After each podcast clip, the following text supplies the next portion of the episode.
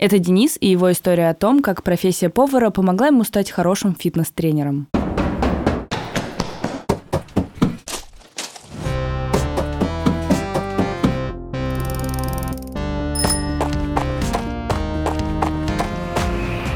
Привет!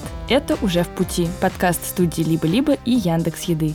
В этом подкасте люди, работающие курьерами, рассказывают о необычном опыте из своей жизни – Курьеры – это люди, без которых жизнь в пандемию была бы еще тяжелее. Мы попросили разных курьеров рассказать истории о себе. Кто-то озвучивает аниме-сериалы, кто-то профессионально занимается спортом, а кто-то исторической реконструкцией. А помогать им в этом буду я, Алина Белят. Да, всем привет, меня зовут Денис Батишта, мне 29 лет, я из Москвы, и в данный момент работаю курьером. Денис с детства увлекался спортом. Да, всегда плюс-минус были такие около спортивные интересы начиная танцев, шахмат, плавания, карате и велоспорт.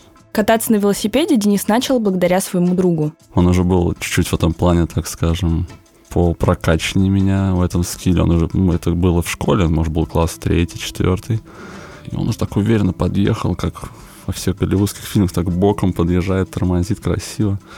Говорю, дай хоть попробую прокатиться. Я сел, вообще не понимаю, что куда, даже как рулить. Просто тупо, ну, проехал метров пять и врезался ну, в забор. Просто по прямой, вообще не понимаю, как что работает. Вот так примерно по, ну, началось знакомство. Потом родители подарили Денису велосипед, и они с другом начали кататься вдвоем. Они стали исследовать город и даже учились делать всякие трюки. Мы катались обычно по районам, по тротуарам, мы не ездили по проезжим частям. Максимум, что было, это мы езжали в соседние парки, это как Покровская Встрешнева или Тимирязевский парк, там катались уже по такому бездорожью, так скажем, тоже интересные моменты.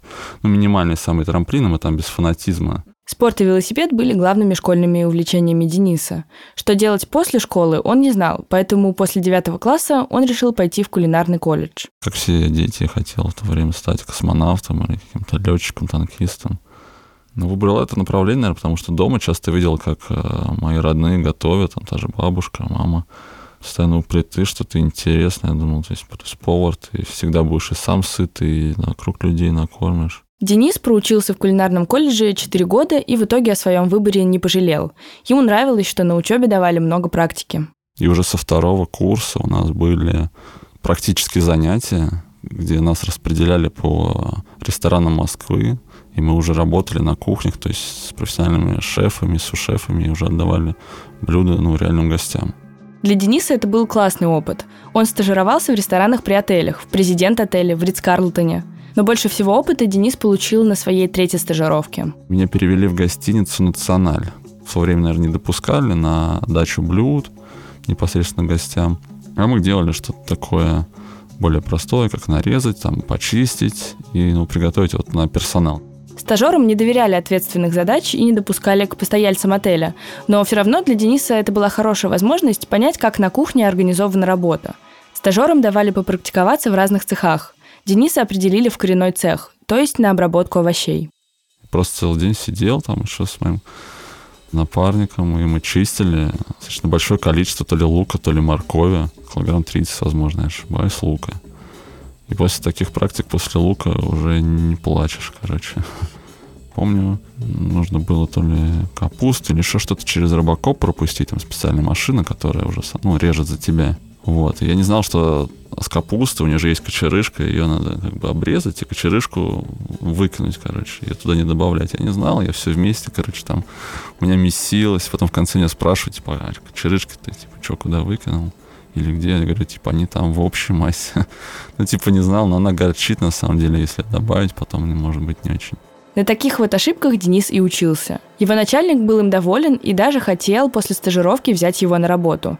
Но Денис как раз в тот момент, в 2012 году, закончил колледж, и его забрали в армию. Денис год отслужил, а потом сразу пришел на работу в «Националь». После армии я пошел сразу туда, в «Националь». И как раз-таки так повезло, только-только, возможно, месяц назад приехали, в общем, итальянцы и открыли здесь свой ресторан. Назывался он Пьяцца Росса, в переводе с итальянского «Красная площадь». Но так и было, потому что у нас с главного зала, где сидят гости, видно, то есть манеж, все вот там башни, кирпичные стены Кремля. В «Национале» работал основной ресторан для постояльцев отеля, но в том же здании открылся и второй ресторан уже для любых гостей. Вот туда к итальянским поварам и устроился Денис. И взял, с ними проработал целый год. Это был очень вообще крутой, незабываемый опыт. Там я научился много чему, и после этого я полюбил итальянскую кухню. Дениса научили готовить главные итальянские блюда. И пиццу, и пасту, и тирамису, и многое другое. Там были свои секретные рецепты и замесов теста даже для пиццы. Там определенная мука определенного сорта бралась.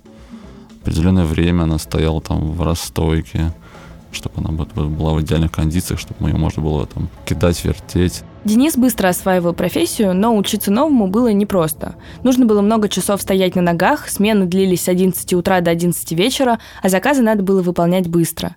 Из-за этого на кухне была неспокойная атмосфера. Но после армии Денису было легко к ней привыкнуть. Ну, кто знает кухню, понимает, наверное, что на кухне как в армии, потому что там все строго, но, по сути, сушефы, это сержанты, которые стоят вот над обычными там рядовыми поварами, ими командуют.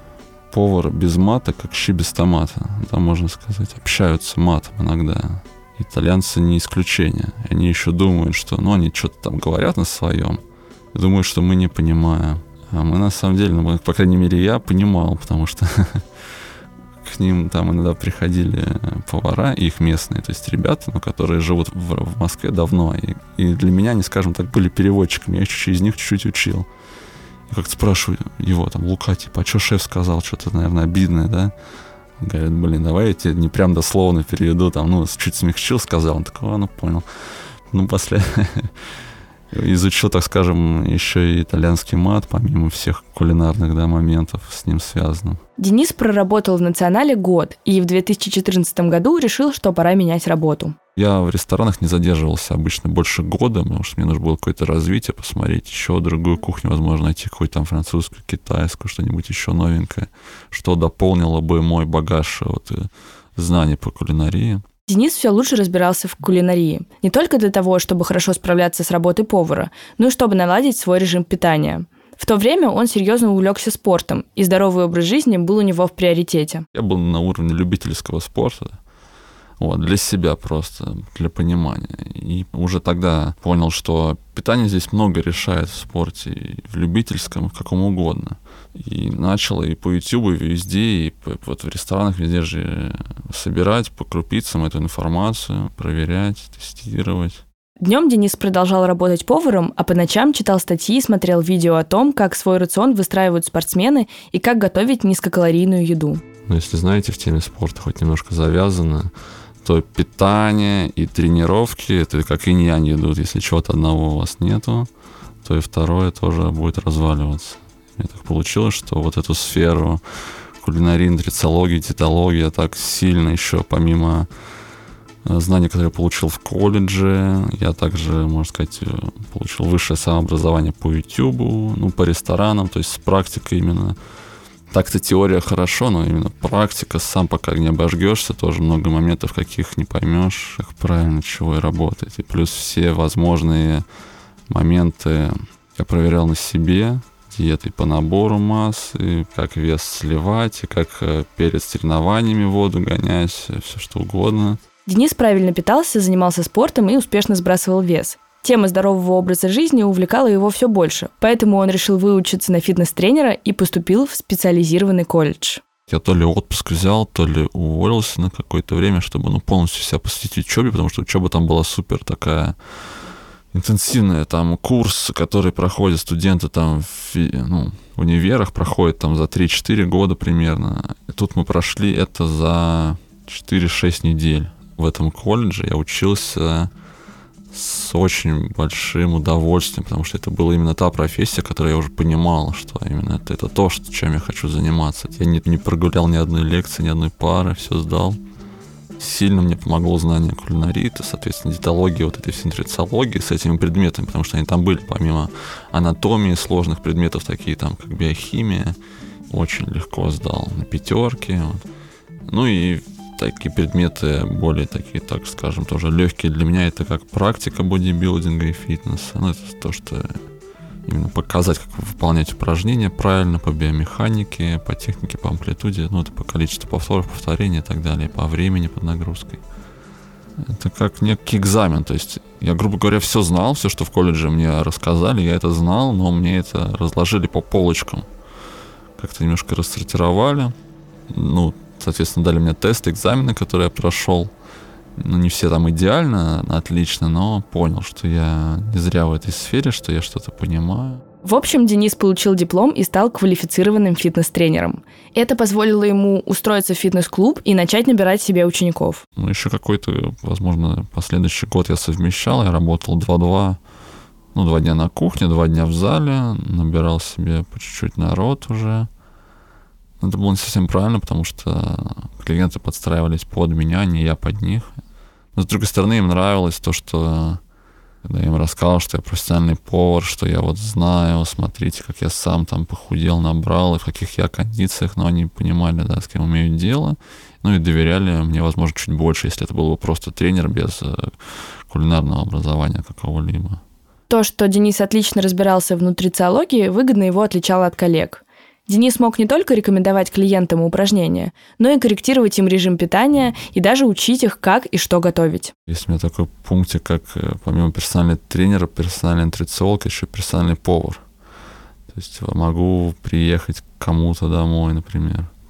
Получается, мастер-класс поварской показывал у плиты. Мы вместе приезжали в магазин сначала, там закупались, ехали, соответственно, уже домой, там готовили, ели ну, параллельно там общались, ну, люди сразу понимают свои ошибки, возможно. Денис успешно работал фитнес-тренером, и у него даже появилось много клиентов. Кто-то хотел похудеть к лету, кто-то стремился поддержать спортивную форму, но все его ученики добивались желаемых результатов. А потом началась пандемия. Информация шла, что и рестораны закрываются, закрываются также и фитнес-клубы, где я параллельно работал, какие-то пропуска, все сложно, там штрафы, маски. На карантине многие клиенты Дениса приостановили тренировки. Денису не хотелось сидеть дома без дела и без денег, поэтому он устроился на работу курьером. Получил такие привилегии, как я могу спокойно находиться на улице, на свежем воздухе, то есть продолжать свои тренировки просто ну, немножко другим, возможно, способом, крутя педали. Благодаря курьерству Денис вспомнил свое подростковое увлечение велосипедом и стал развозить заказы на нем первое время вообще было так классно, не было вообще на, на улицах народа никого, особенно вечером, вообще просто никого, как какой-то как будто фильм попал про, про, после какого-нибудь апокалипсиса или там ездил первое время, вообще там ставил рекорды на каких-то там отрезках. Ну, рекорды по скорости, по времени прохождения участков каких-то. Еще такой момент, что я на необычном достаточно велосипеде работаю, у меня одна скорость, и велик выглядит как ну, настоящий трековый велосипед. Одно колесо красное, он сам черный, целиком там руль был хорн такой загнутый рогами.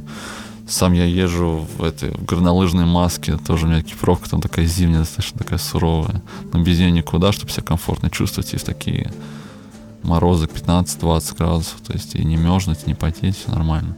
Денис развозит заказы на фиксе. Это маневренный спортивный велосипед с одной фиксированной передачей. Вокруг этих велосипедов есть целое комьюнити. Люди сами из разных запчастей собирают себе фиксы, находят единомышленников в интернете и обмениваются опытом. Многие, как и Денис, на фиксах развозят заказы, так что Денис легко стал частью этого сообщества. Ему нравится, что это хобби не привязано к месту, и он может заниматься им в любом городе. Теперь в его планах переезд в Петербург. Ну, по моей схеме ровно год доработать, а потом я думал, но это не точно попробовать в Питер переехать на какое-то время. Еще одну столицу посмотреть потихонечку. Свою зону комфорта расширить. Что многие как бы не в таких, можно сказать, условиях выросли. И они, наоборот, приезжают в Москву, а я здесь как бы уже начал изначально. И мне нужно тоже какой-то, наверное, путь проделывать. А то я засиделся, возможно, на месте. Ну и для личностного роста в целом хотел попробовать. Ну, сначала съездить, соответственно, на разведку. Я там был в Питере лет 20 назад, правда еще мелким. А сейчас хочется уже поехать, там уже найти себе жилье, там же в этот офис Яндекса в Питере переоформиться, там заодно как раз-таки совмещая все плюсы и дополнительный город изучить. Вот таким способом. Но на Питере Денис останавливаться не собирается. Он мечтает поехать в США и познакомиться с американским комьюнити курьеров, которые развозят заказы на фиксах. Дальнейшие планы — это поехать еще дальше. на, за, за океан к тем ребятам, с которыми, можно сказать, познакомился вообще с культурой фиксгир. Это в Нью-Йорк. У них, то есть, то есть там это прям вообще уже в, в обиходе, что курьеры на велосипедах именно вот такой конфигурации ездят, потому что там тоже сильно загруженный машинами город и намного быстрее передвигаться там именно на велосипеде. Что, возможно, я, не, конечно, сильно не загадываю. Начать с чего-то такого, как Питер, возможно, где-то в Европе еще, а там уже на... А от Нью-Йорка уже, соответственно, поехать своим ходом до Л.А. Как-то так.